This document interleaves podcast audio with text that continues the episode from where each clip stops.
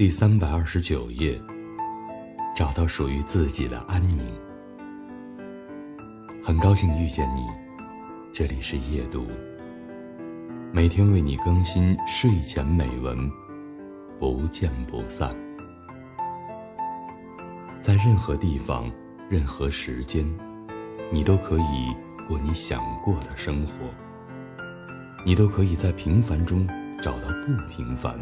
你都可以找到属于自己的安宁，找到自己的世界。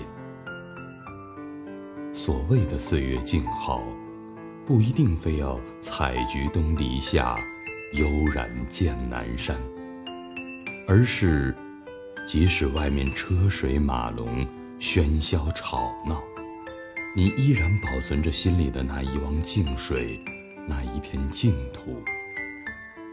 节选自王鲁宾。如果有一颗心是自由的